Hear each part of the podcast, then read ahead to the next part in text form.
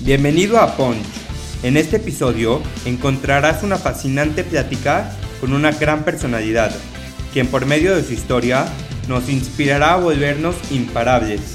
Además, nos dará grandes consejos de vida y nos contará cómo ha podido levantarse de los knockouts que ha recibido. Prepárate para aprender y disfrutar. Esto es Punch y yo soy Edio Mizrahi. ¿Qué onda, Poncho? ¿Cómo estás? Bienvenido a un episodio nuevo de Punch. Hoy tenemos un episodio con una personalidad increíble, una persona que viene llegando de representar a México y de dejar el nombre muy en alto.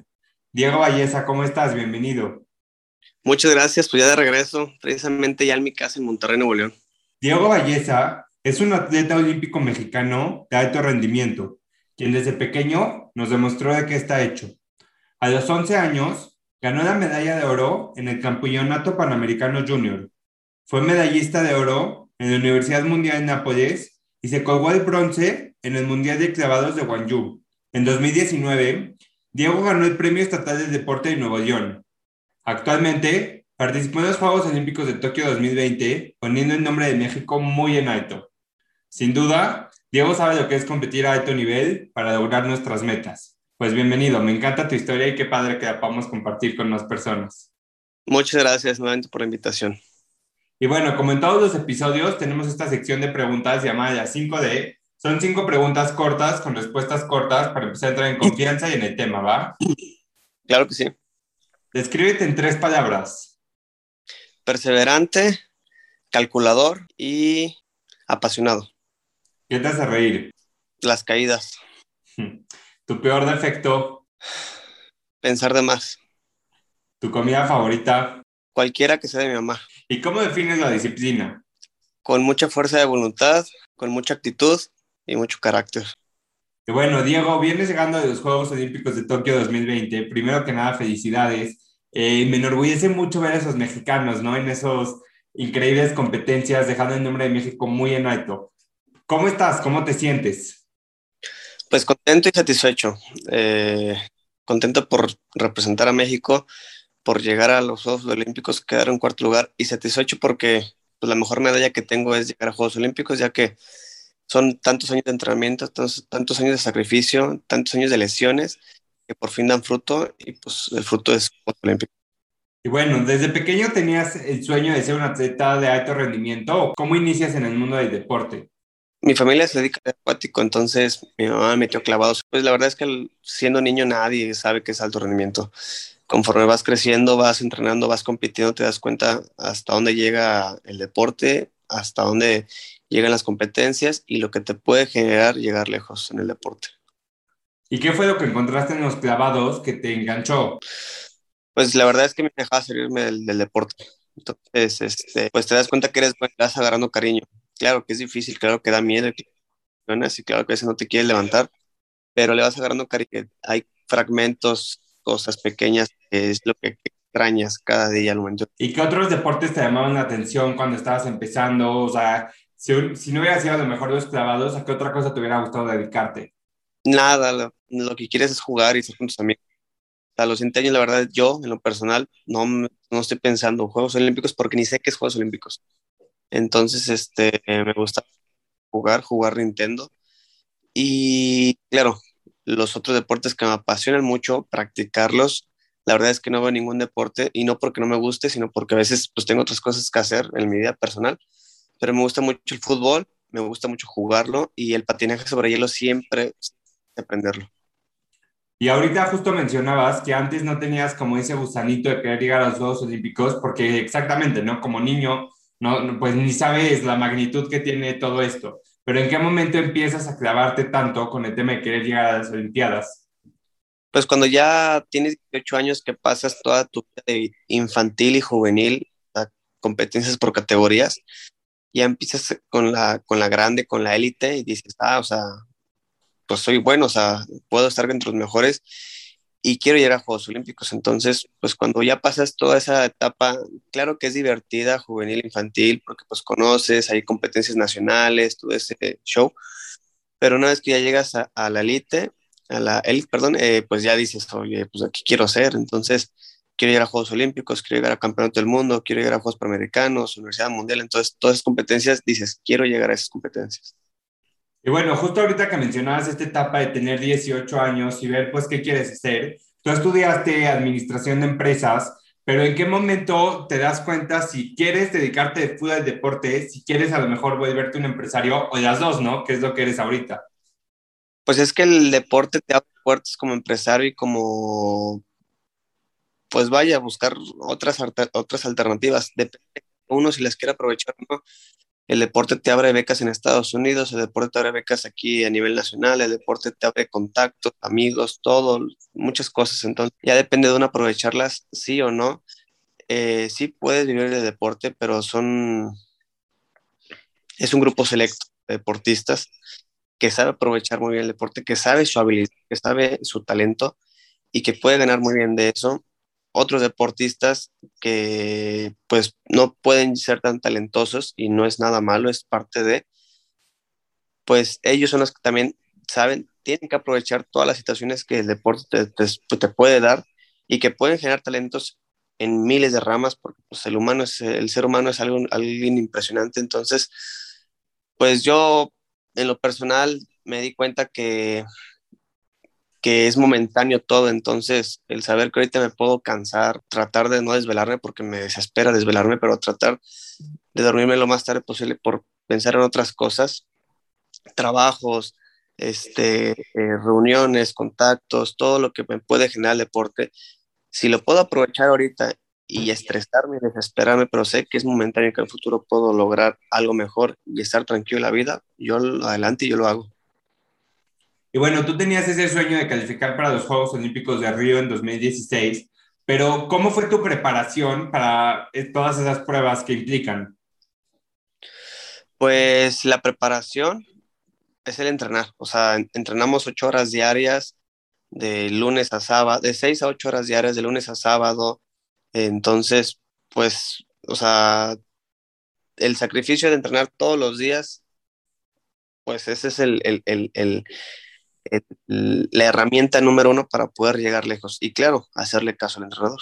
Sin embargo, no lograste calificar para los Juegos de Río en 2016, pero no permitiste que eso te, no te rendiste y tú seguiste duro tras tus objetivos y ahorita lo estás logrando. Pero ¿consideras que hubo algún cambio a lo mejor en tu manera de pensar, en tu manera de entrenar, este, a partir de que no calificas para Río 2016, para lograr calificar para Tokio? Llegué a, a un estado de depresión, me quise salir de clavados y la verdad es que el deportista de alto rendimiento nunca llega solo, o sea, llega con familiares, amigos, hermanos, novia, novios que están detrás de todo ese logro que hace el atleta. Claro que la chinga se lo lleva el atleta, pero ellos siempre están eh, como un apoyo, un pilar para que no te caigas. Entonces, si yo, si no fuera por esas personas, la verdad es que yo no estuviera ahorita en Tokio porque me hubiera salido desde el 2016. Entonces, eh, gracias a, a, las personas que te apoyan, tú sigues dándole duro a la friega. Claro que la fuerza de voluntad pues siempre está ahí, pero pues nadie puede hacer las cosas solo. Siempre hay un grupo muy grande que te ayuda. Y ahorita justo mencionabas algo que me encanta y creo que es un tema muy importante y más en la juventud, y es el tema de que cuando no logras algo que te propones, cuando a lo mejor no logras algo que quieres, pueden llegar a pasar, como tú dijiste, ¿no? Momentos de depresión, de ansiedad, de querer tirar de la toalla, pero una vez que pasas por, ah, por ese trago amargo, ¿cómo logras darle la vuelta y decir, no, hombre, yo quiero esto y lo voy a lograr? Pues ya una vez que la gente te apoya y te dice, tú puedes, le ganas, tú puedes, vamos, no pasa nada. Pues ya depende de uno si, si quiere o no quiere. En este caso yo dije, ok, vamos a darle, cuatro años más. Y es donde cada día te levantas y un día más. Porque no es fácil levantarte a las 7 de la mañana, saber que tienes el dedo operado, saber que tienes la rodilla operada, saber que tienes tres hernias operadas, saber que todos los días tienes que calentar una hora porque tu cuerpo ya no aguanta entrenar como eras a los 15 años, el, levantarte y decir, no puedo comer esto porque me siento pesado, me voy a dar vueltas, tengo que comer la dieta que me están dando, el saber que, que clavados que te da miedo hacer y que no puedes dormir y dices, mañana me toca esto y lo tengo que hacer porque si no lo hago bien y no lo entreno, lo voy a competir mal o, voy a tener más miedo en la competencia. Y todos esos pensamientos siempre están, siempre están, pero es la fuerza de voluntad la que te da ese plus para seguir adelante porque sabes que es momentáneo todo. Me encanta. Y una vez que logras ese gran sueño que es clasificar a los Juegos de Tokio 2020, ¿cómo te sentiste? Antes de llegar a Tokio, ¿cómo fue para ti el saber que ahora sí te estabas preparando para cumplir un sueño más? Satisfecho, no así, pero satisfecho. Una vez que yo llego y estoy en la inauguración, donde veo la flama olímpica, donde veo cómo los lleno de drones se hace un mundo, donde escucho la canción de, de John Lennon, o sea, ese momento sí fue muy inspirador para mí, fue donde dije, donde, donde lloré, yo me dije a mí mismo, todo el trabajo que has hecho ya dio el fruto. Y justo ahí va mi siguiente pregunta. ¿Cuándo es cuando ahora sí te cae el 20 y dices, bueno, o sea, ya lo logramos? Pues ahí mero, o sea, ahí ese, ese momento fue el donde dijo, ya, aquí soy, la medalla, lo que vaya a dar eh, de, mi, de, mi, de mi competencia, el lugar en que quede, si es medalla agradecido si no es medalla agradecido, porque pues la medalla ya es estar ahí, porque el estar ahí pues son 20 años de entrenamiento, es ganar el selectivo, ganar este, competencias tras competencias para llegar ahí. Y de ahí pues ante lo que sea es bueno. No, creo que es muy importante lo que estás diciendo, porque muchas veces nos guiamos por una medalla o por un reconocimiento extra, ¿no? Y creo que el llegar ahí ya es un logro enorme, que como tú dices, esa es la, la mayor medalla que cualquier atleta puede tener. Pues sí, digo, la sociedad tiene que, mucha de la gente, y es normal que, no, que desconozca el deporte, porque no solamente hay deporte aquí en, México y el mundo, también hay este, eh, eh, el arte, hay el, eh, todo lo que tenga que ver con el, pues vaya, este, el arte, el trabajo, eh, los empresarios, todos, hay muchas cosas, no solamente el deporte, pero pues aquí el punto es saber que como el deporte, lo que esa gente esté diciendo, oye, pues el deporte es fácil, pues que se ponga a pensar en lo que le ha costado a él llegar donde está, pues tal vez sea multiplicado porque con nosotros es un esfuerzo físico, y eso es lo difícil para nosotros, que acabamos y lo que queremos es dormir, o sea, no podemos más. Acabamos y, ay, es que tengo, tengo que ir al hospital porque me duele la rodilla y tal vez me operen en la siguiente semana. Entonces, eso es lo que tienen que tratar de entender, o sea, que nosotros dependemos una lesión y se nos acabó todo. Y bueno, una vez que estás ahí en Tokio 2020 cumpliendo un sueño, me gustaría que nos platiques cómo es, eh, cómo se siente la energía, la actitud estando en una villa olímpica. Muchos atletas con pues con un sueño similar, todos cumpliendo un sueño, pero ¿cómo se siente? Platícanos un poco cómo se vive esa experiencia. Pues ameno, la verdad es que es una fiesta olímpica y todos llevan bien, claro que hay que tú dices, ay, lo tomas fotos con ellos, ellos, buenas personas, se, eh, te, aceptan la, foto, pero en sí, pues te das cuenta que todos somos iguales, porque más que nada lo que también se implementa ahí es la, pues la unión del mundo, que vean que aún así que somos un país, todos somos uno todos vivimos en donde mismo. Entonces, este, tranquilo, hay, digo, a como me cuentan que han sido los anteriores, es, es muy diferente por la en el COVID, que claro que hay medidas de, de, de, pues, de todo este aspecto, entonces pues hay que seguirlas, pero fuera de eso, pues la verdad es que todo se sintió bien, muy, muy tranquilos y aparte también el comité de Tokio, buenas personas que, pues nos recibieron con las manos bien abiertas. Justo ahorita estás mencionando y se me vino como un flashback a la mente. En alguna ocasión yo gané un concurso donde me fui a concursar a Israel y habían personas de más de 90 países del mundo.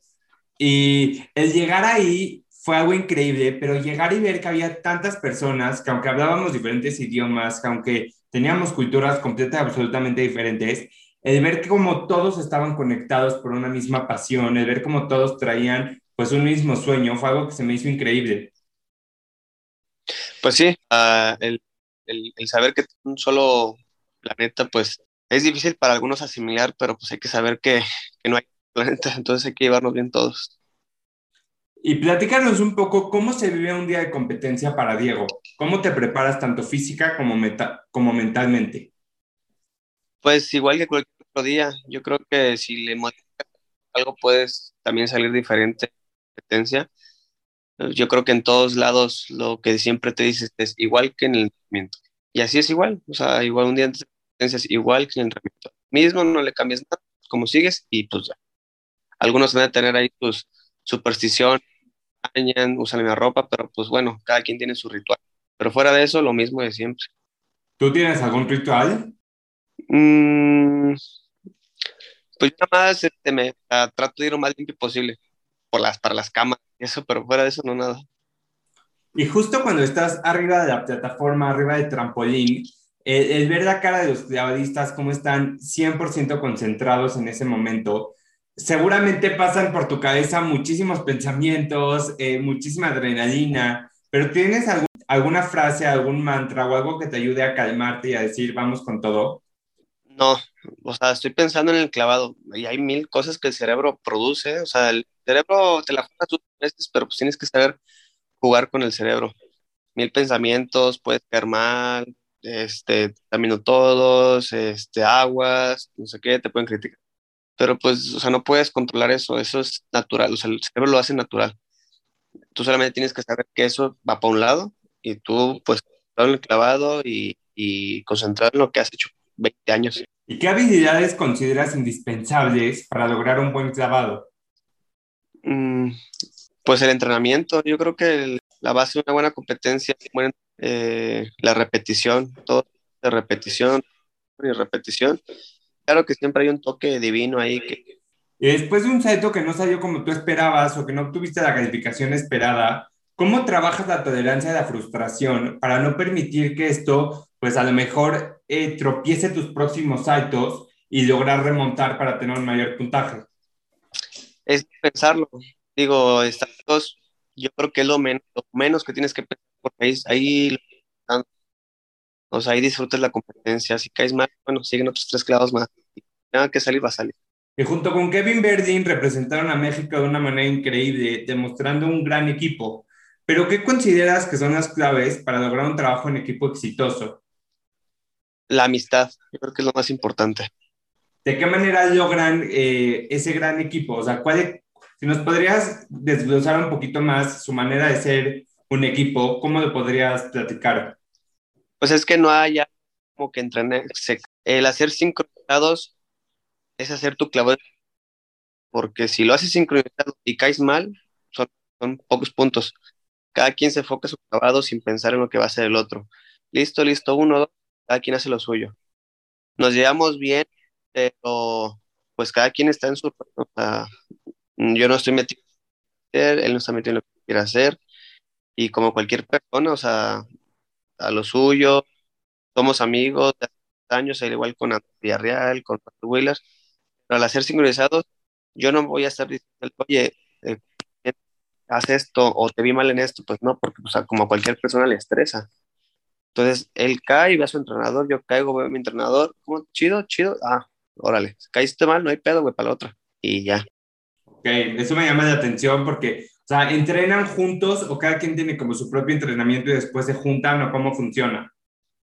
En las dos, o sea, cualquiera de las dos funciona. La verdad es que somos grandes, somos pues, deportistas de alto rendimiento y, claro, ahí se ve la diferencia en cómo los chinos y los británicos ganaron porque llevan años entrenando, nosotros solamente dos meses.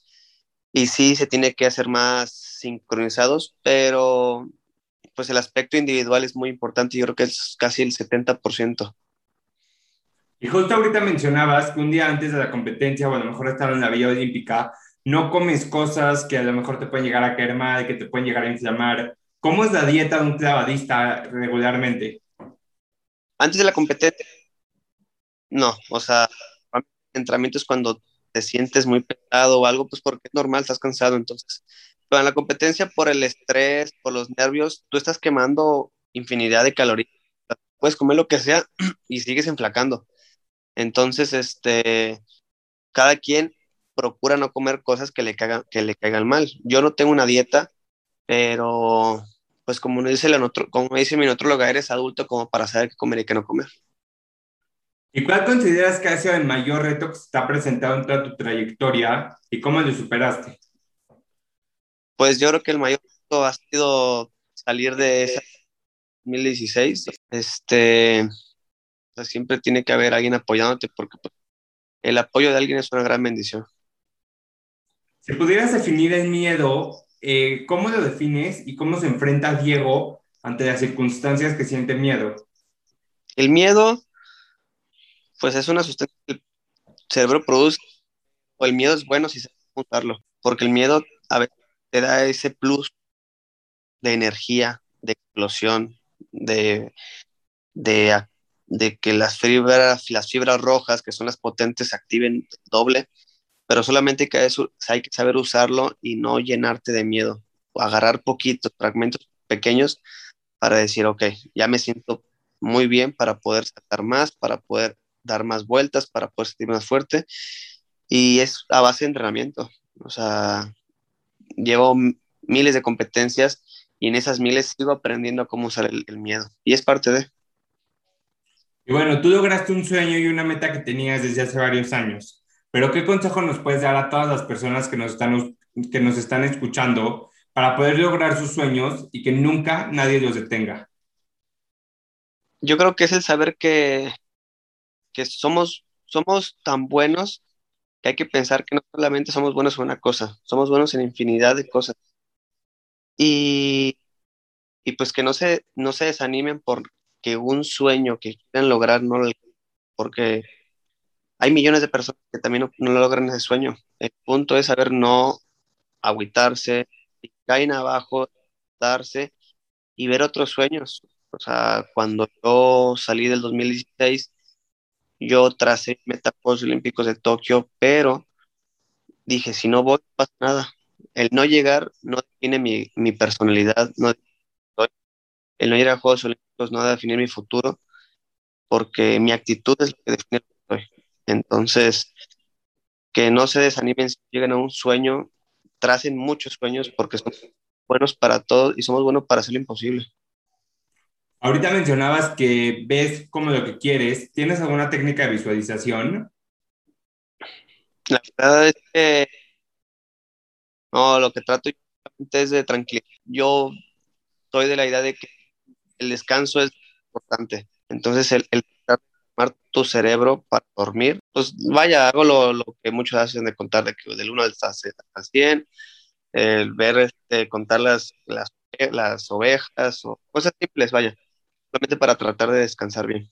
Si pudieras resumir tu trayectoria para llegar hasta donde estás el día de hoy, ¿cómo la resumirías? Con mucho trabajo duro, muchas desveladas, mucho sacrificio, muchas lesiones, eh, mucha pérdida de, de fiestas, de reuniones, pero pues feliz. Y bueno, ¿qué le agradeces al deporte? Pues le agradezco el deporte por, por pues vaya, conocer el mundo. Es para mí eh, siempre ha sido mi, objetivo conocer el mundo, conocer las religiones, conocer la cultura. Entonces, ver que el deporte te da pues esa oportunidad de viajar, de conocer diferentes culturas, para mí es lo mejor que me ha dado. Y a repetir, el saber que te abre, saber que te abre muchas puertas, pues también o que tienes que aprovechar de uno si las quiere aprovechar. ¿Y qué viene para Diego? ¿Cuáles son tus próximos retos a emprender? Eh, pues ahorita en este hecho de negocio personal y hasta, el, hasta octubre, las series mundiales, que es en Canadá, China y China, pero un mes de vacaciones para empezar progresivamente. Y bueno, Diego, pues muchísimas gracias, gracias por estar aquí. Me encanta que puedas estar en un episodio para cerrar, quiero cerrar con esta frase que creo que define mucho tu actitud eh, para lograr lo que te propones. Y dice, la excelencia no es una habilidad, es una actitud. La verdad es que sí. La actitud yo creo que es todo. Pues muchísimas gracias, Diego. Gracias por estar aquí. Muchas gracias. Gracias por escucharnos en este nuevo episodio con Diego, una persona que nos enseña la constancia y la tenacidad para cumplir tus sueños y lograr tus objetivos. Nos vemos el próximo martes con un nuevo episodio en Martes de Punch.